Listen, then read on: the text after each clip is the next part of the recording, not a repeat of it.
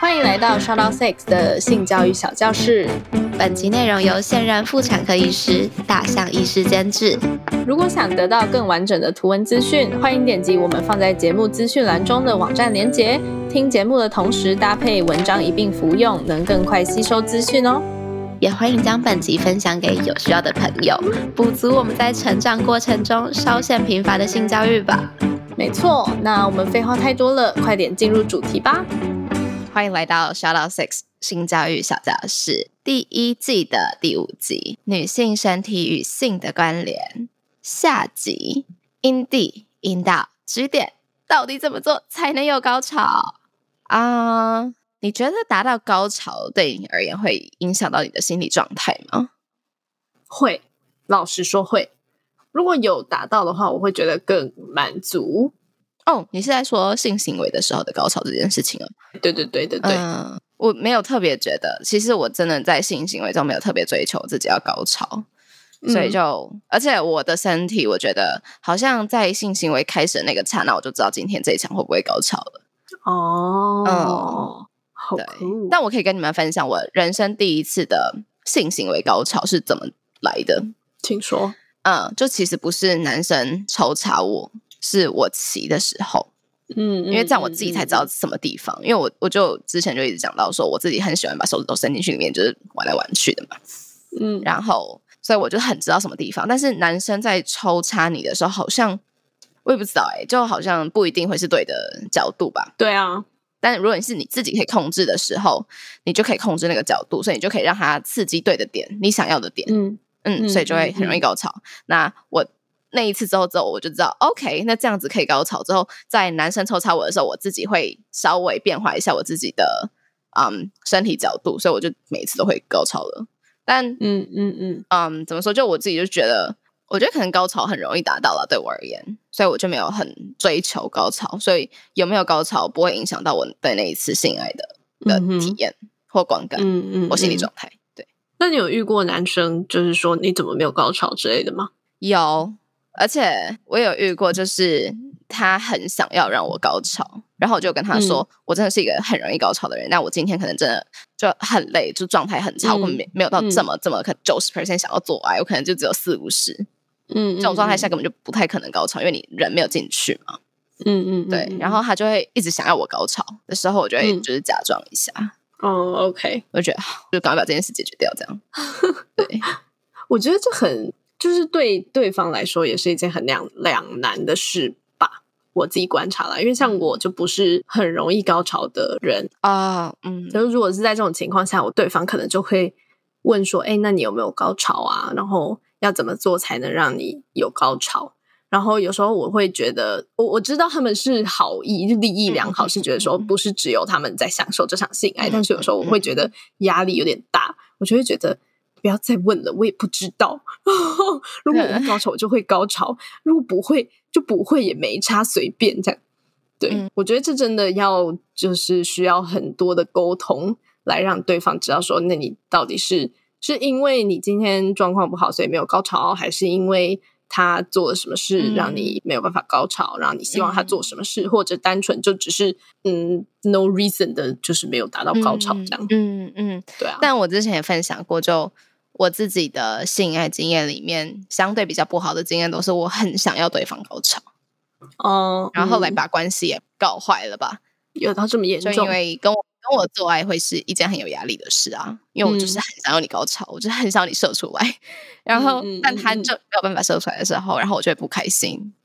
对我不会因为我自己没有高潮而觉得失落，会因为对方在这个性爱中没有射出来，我会感到失落。那你有跟对方聊过这件事吗？有啊，然后我们甚至有觉得是不是要去看一下智商，就是为什么我会这么的对于他不射精感到不安全感？对对对，诶你讲的很对，嗯谢谢。对，但其实其实后来就也没有去智商了，对嗯，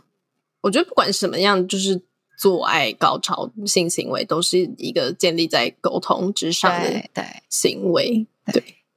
然后我可以理解为什么有一些男生可能会一直渴望女生要高潮这件事情，因为我其实是相反那那一面嘛，嗯嗯，所以我其实是可以理解的。那嗯，觉得就跟双方讲吧，就就从我这个角色跟双方说，不管你今天是渴望对方高潮的人，或者是被渴望的人，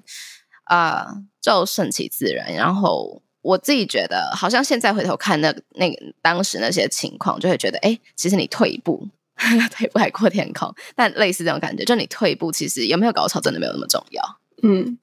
我想到一件事，之前好像有校友在跟我们聊天的时候，他就讲到说，他觉得社会会给予男生比较大在性里面的期待，是因为对方女生如果是异性恋的情境的话，女生的身体是比较复杂的，相对比起男生要达到高潮是需要很多层面的呃琢磨。或刺激，所以他会觉得，就是为什么大家会给男生比较大的期待，就期待男生在这场戏中是引领这个这个高潮的角色，这样。但我那时候就我记得我跟他讲是，我觉得呃，我觉得应该是女生要自己了解自己的身体机制，然后怎么样可以让自己开心，而不是一直期待对方要懂你的身体，然后懂怎么让你高潮，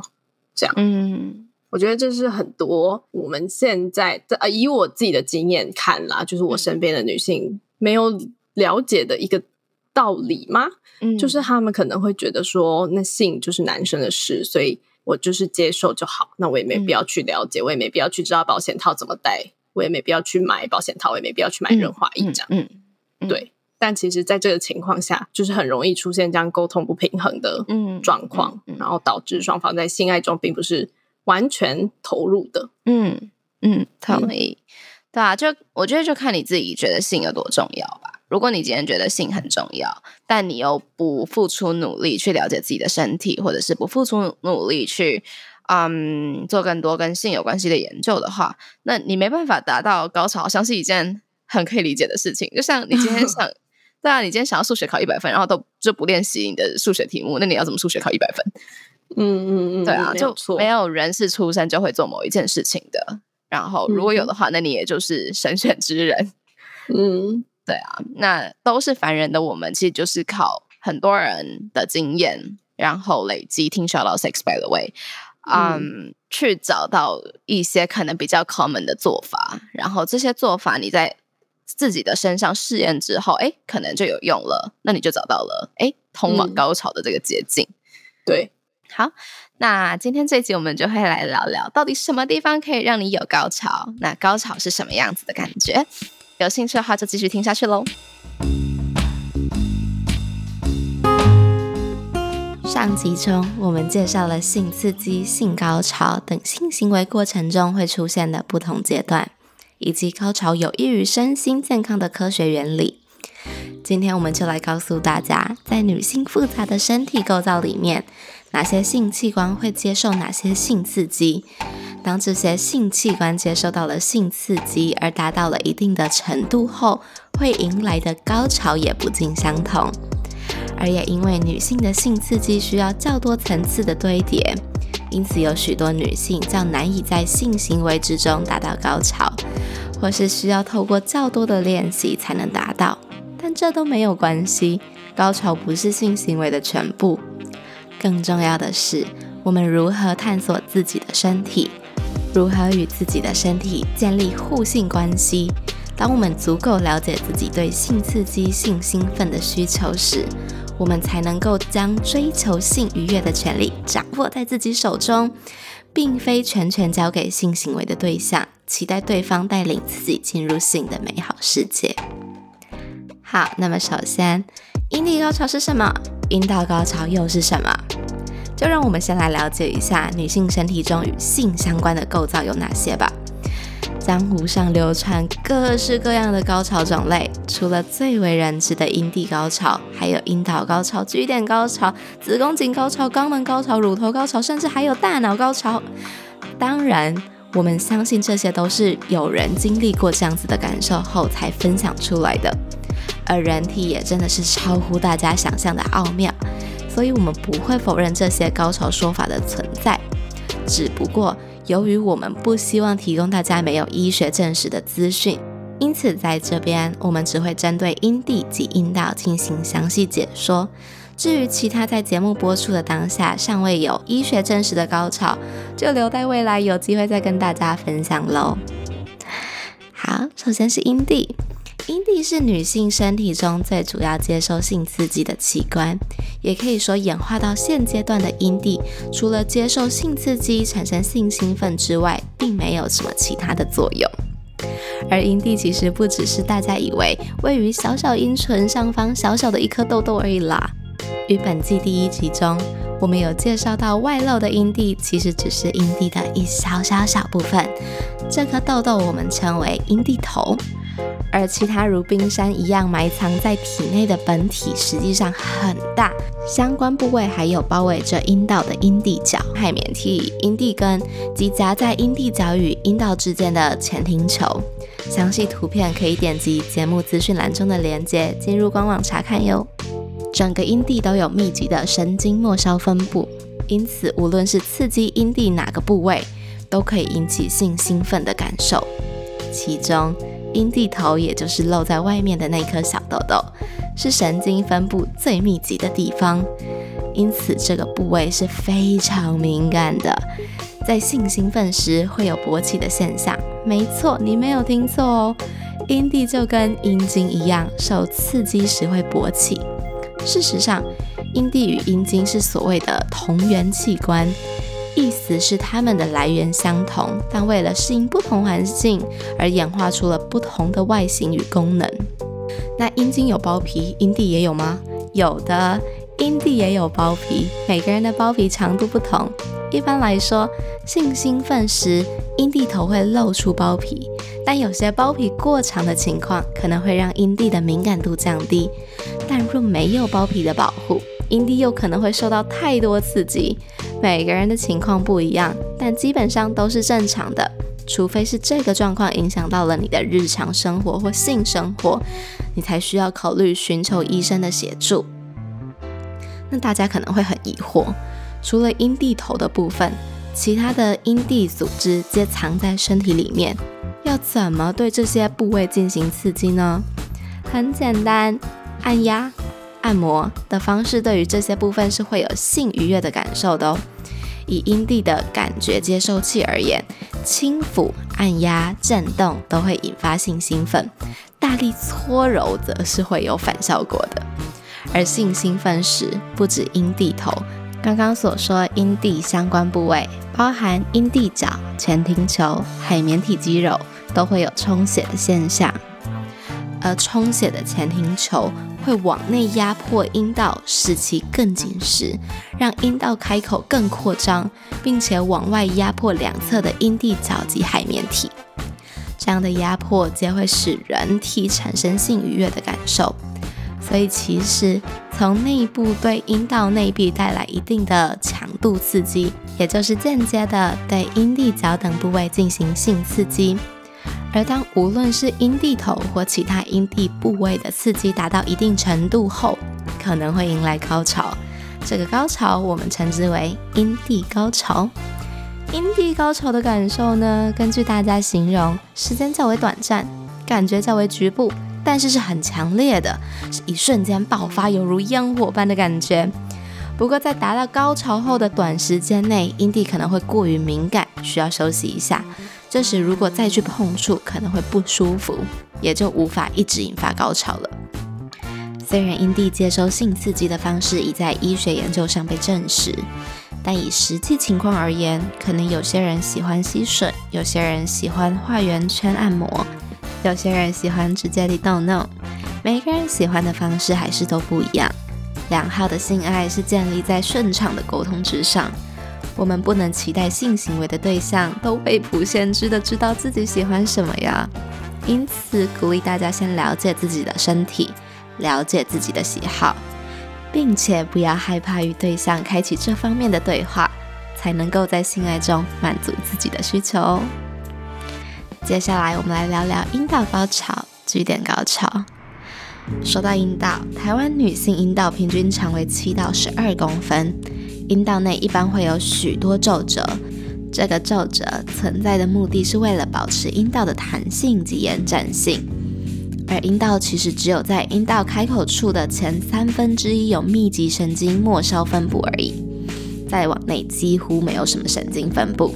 因此里面的部分又称为无感区。所以，像使用卫生棉条啊、月亮杯等侵入性生理用品的时候，只要放对位置，是完全无感的哦。针对女性生理用品的详细介绍，请听性教育小教室的第一季第四集。这时大家头上可能会有很多问号，所以阴茎只需要五公分即可满足阴道对于性刺激的需求了吗？其实理论上就是这样，没有错。不过呢，如果从实际操作层面来看，阴茎的长度、宽度，正式名称是叫阔度了。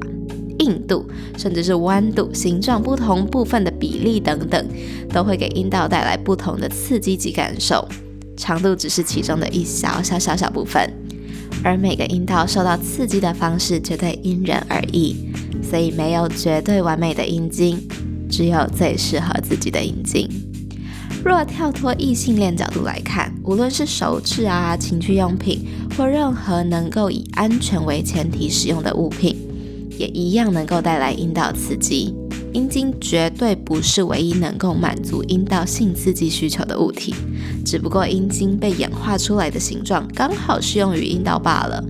甚至有时用手指或情趣用品还能给予阴道更加不同且多元的刺激呢。因此，想要在此呼吁大家尊重每个人享受性爱的方式，过多的批评或偏见都是没有意义的。只要不伤害其他人事物，能够满足个人的需求的性爱方式，就是最好的方式。那我们再次会以阴茎与阴道结合的性行为为例，说明阴道在这样的过程中如何受到性刺激。首先，以长度层面来看的话，当阴茎长度越长，在进出阴道时，经过前端有感区的时间就会越长。因此，给予阴道的刺激相较之下也会较为强烈。但如果过长的阴茎遇上阴道长度较短的阴道，就要小心喽。阴茎顶到子宫颈，对许多人来说都不太舒服。再加上若进出太过激烈，甚至有可能会导致卵巢黄体囊肿破裂的情形。黄体囊肿破裂可能会使女性出现下腹部突然的剧痛啊、闷胀、恶心、头晕、眼花、血压下降，甚至是昏厥等症状。建议这时应该要尽速就医，否则可能会有更严重的后果。讲到这边，应该不难理解，阴茎长度没有绝对的好坏，好坏与否都与性行为对象的身体状况有很大的关联。而再次强调。美好的性行为无疑是建立在顺畅的沟通之上，硬体设备都有办法靠姿势辅具或其他方式解决。但如果两个人之间缺乏沟通，不舒服也不好意思提出来的话，是很有可能有更大的危险的。再来，如果以阴道接收刺激的方式来看，其实阴茎的硬度是比较值得被注意的。因为阴道对于压力的感受较为强烈，就如前面所介绍的，虽然阴道内部没有什么神经分布，但它的外围包着透过压力能够引起愉悦感的前庭球、阴蒂角及海绵体。因此，当阴茎较硬，阴道受到按压的感受就会越大，而这个感受会刺激到旁边的阴蒂组织，给女性带来快感。至于阴茎阔度的部分，先前一再提到，阴道是非常具有弹性的肌肉组织，除了生产或过度减重等非日常情况之外，几乎没有什么原因会导致阴道松弛。因此，只要阴茎不要太细，基本上都是足够给予阴道刺激的。但如果阔度较大的话，也要注意，这样的阴茎在性行为过程中有可能会导致女性产生性交疼痛。甚至是阴道口撕裂伤的情形，建议要多多使用润滑液，保护女性的阴道口，也让性行为过程会更顺利。说到这边，想要跟各位女性分享，如果有人说你的阴道太松，让他没感觉，建议你请他将手指头放进你的阴道，接着问他：哎，有没有感受到我的阴道包覆着你的手指头？如果有的话，那请问是你的阴茎比手指头还要细吗？如果他还是死要面子说没有的话，那就可以跟他说拜拜了。以上建议请斟酌使用，务必确保自身的人身安全。不过这可能是比较偏激的回应啦，主要是想要告诉女性们，很多时候啊，男性会因为社会期许他们在性事上扮演主导的角色，给予他们无形的尊严压力，导致他们可能比较难以面对自己在性事方面的不足，所以会下意识的想要将问题抛给自己以外的人事物。这时我们应该以理性、客观并且是科学的方式寻找问题点，而非急着感到自责。当整个讨论是建立在尊重及沟通之上的时候，那确实是有方式能够增加女性阴道给予阴茎的刺激度的。继续听下去就知道喽。再来讲到啊，大家口中一直提到的阴道高潮是怎么样的高潮？所谓的阴道高潮，也就是俗称的 G 点高潮。在一九五零年代的时候，德国的妇科医师 Ernst Grafenberg。我用了英文去发了一个德文的名字，会讲德文的朋友可以跟我说怎么讲这个名字。Ernst Grafenberg 提出了 G 点一词，指出女性阴道下三分之一靠近耻骨的阴道前壁的区块，当身体的性兴奋程度足够的时候，这个区块会有凸起反应，形成一个粗糙的小范围，而持续刺激这个区块就能使女性达到高潮。这样的高潮感受跟单纯按摩阴蒂达到的高潮不同，性愉悦感是持续累积堆叠的，高潮释放后的感受遍及全身，舒服的时间更长，经常会伴随着全身的颤抖。而跟阴蒂高潮最大的不同是，这样的高潮是可以于短时间内持续发生的。这个发现被公诸于世后，大家开始争相发明专门刺激 G 点的性爱玩具，以及各种能够直接刺激 G 点的性爱姿势。然而，随着越来越多相关人士进行医学研究、发表论文，这个说法逐渐被推翻。至今没有一个统一的说法证实 G 点是真的存在女性身体里面的哦。有些研究表示，G 点可能是阴蒂组织的一部分。但也尚未被证实，而目前较为可靠的说法是，这个所谓的阴道高潮可能是阴道、阴蒂及尿道同时受到刺激所引发的。这也能解释为什么有些女性找不到这个所谓的 G 点，而有些女性可能找得到这个组织，但却是在阴道内不同的地方。借由以上说明，想让大家知道，在享受性爱的时候，真的没有必要对于甚至尚未被证实的小点钻牛角尖。对于高潮，每个人都有不同的感受与定义，每个女生的身体更是有不同的神秘构造可以好好探索。如果愿意的话，非常建议各位女性学着自慰。自慰不但在心灵上有着确认身体自主权的功能。我们更是可以透过自慰，借由不断尝试不同的姿势、角度、工具的辅助，慢慢了解自己的身体，找出自己喜欢的刺激方式。在经营 s h o t Sex 无心不谈的过程中，我们也听到很多女性说自己从来没有高潮过，很希望自己有机会享受到这样的感觉。对此，我们的建议还是老话一句，请你务必先了解自己的身体。唯有你自己知道如何取悦你自己的时候，才有可能进一步在性爱中找到适合自己的方式。毕竟，性爱关乎着双方的感受。当这场性爱有了其他因素的考量，再加上当前社会对于异性恋的完整性行为的条件还是停留在男性射精，我们很可能会退而求其次，认为或许我们自己没有高潮也没有关系。久而久之，就忽略了自己在性爱中需要被满足的感受了。但如果我们足够了解自己的身体需要什么样的性刺激，在性爱中我们就更清楚的可以找到目标，跟对方的沟通也会更加的顺畅，以此找出让彼此都能享受性爱的方式，提高自己在性爱中获得满足的机会。那最后就是你们最想要知道的，应该要如何增进性行为的敏感度呢？当然，每个人对于满足的定义都不一样。我们也不是说一定要达到高潮才叫做完美性爱，只要你能够感受到身心灵的满足，都是好的性爱。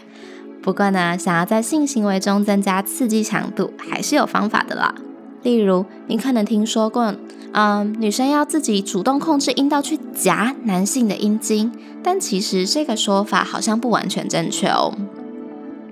阴道的肌肉层是平滑肌，平滑肌是所谓的不随意肌，也就是无法透过意识控制的肌群，所以我们不可能有意识的去动用阴道肌肉。但有些人确实是可以在性行为中做到夹的动作。且被夹的对象也有感受到，这是为什么呢？这种情况中运用的肌肉不是阴道肌肉，而是所谓的骨盆底肌群哦。第四集中我们有介绍到，骨盆底肌群是在骨盆底部的肌肉，范围遍及尿道口啊、阴道口及肛门口，主要功能是支撑子宫，使其不脱垂。而这个肌肉是我们可以透过大脑发出命令来控制的。施力使用这部分肌群时，阴道口会有收缩的感觉，这就是大家所谓的夹的感觉。而这个肌群跟其他重训时锻炼的肌肉一样，是可以透过锻炼而加强的。这个锻炼的方式叫做骨盆底肌群收缩运动，俗称凯格尔运动。凯格尔运动一开始被发明的目的是为了要帮助改善产后啊，或者是老年有尿失禁早泄的问题。后来也用于预防这些问题而使用。女性做凯格尔运动更是可以同时提升阴道的紧实度，进而提高阴道感受压力刺激的感受度。对于阴道性交的双方而言，都是能够加强性愉悦感受的哦。进行凯格尔运动的方式有很多很多，但因为骨盆底肌是我们非常少用的肌群。所以训练上难度较高，因此现在也发明了很多帮助女性进行凯格尔运动的产品，例如聪明球就是一个很好的辅助工具。一般来说，如果凯格尔运动做得正确，将手指放入阴道的时候，手指应该有被拉起来的感觉。就算不是为了提升性爱感受，大家也可以试着做做看。会感觉到对于自己身体的掌控度更好了，同时也能预防年长时可能出现漏尿的困扰哦。呃，除了凯格尔运动之外，最基本的运动其实也对于性爱有很大的帮助的，尤其是核心肌群的训练。大家或许有听说过核心肌群高潮，有些人在做核心或腹部肌群训练的时候，会意外体会到高潮。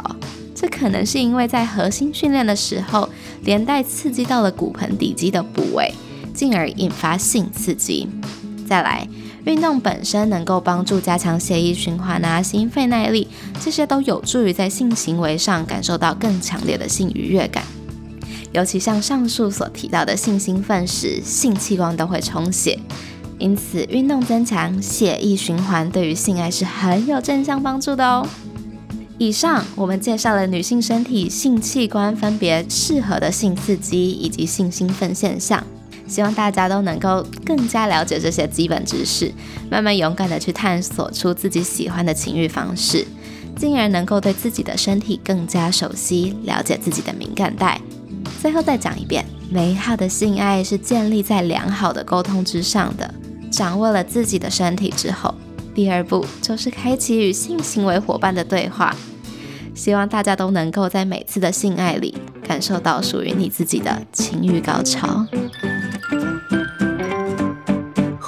终于结束了。如果你觉得我们的节目内容对你有帮助的话，欢迎直接订阅我们的电子报，节目内容会定期自动送到你的面前，还可以得到其他第一手消息哦。然后啊，每个主题都有好多好多细节。我们的节目其实只截取简单易懂，而且是大家都应该要知道的部分说明。如果对更多更专业的内容有兴趣，也可以去询问我们的节目监制大象医生哦。传送门请见资讯栏。是的，那毕竟我们制作这样的内容也是花了很多时间查找资料，以及跟医师做确认。所以如果你行有余力，而且觉得我们的节目对你有所帮助的话，可以考虑走内我们，让更好的内容能够稳定持续的产出。好的，那下一集我们聊什么呢？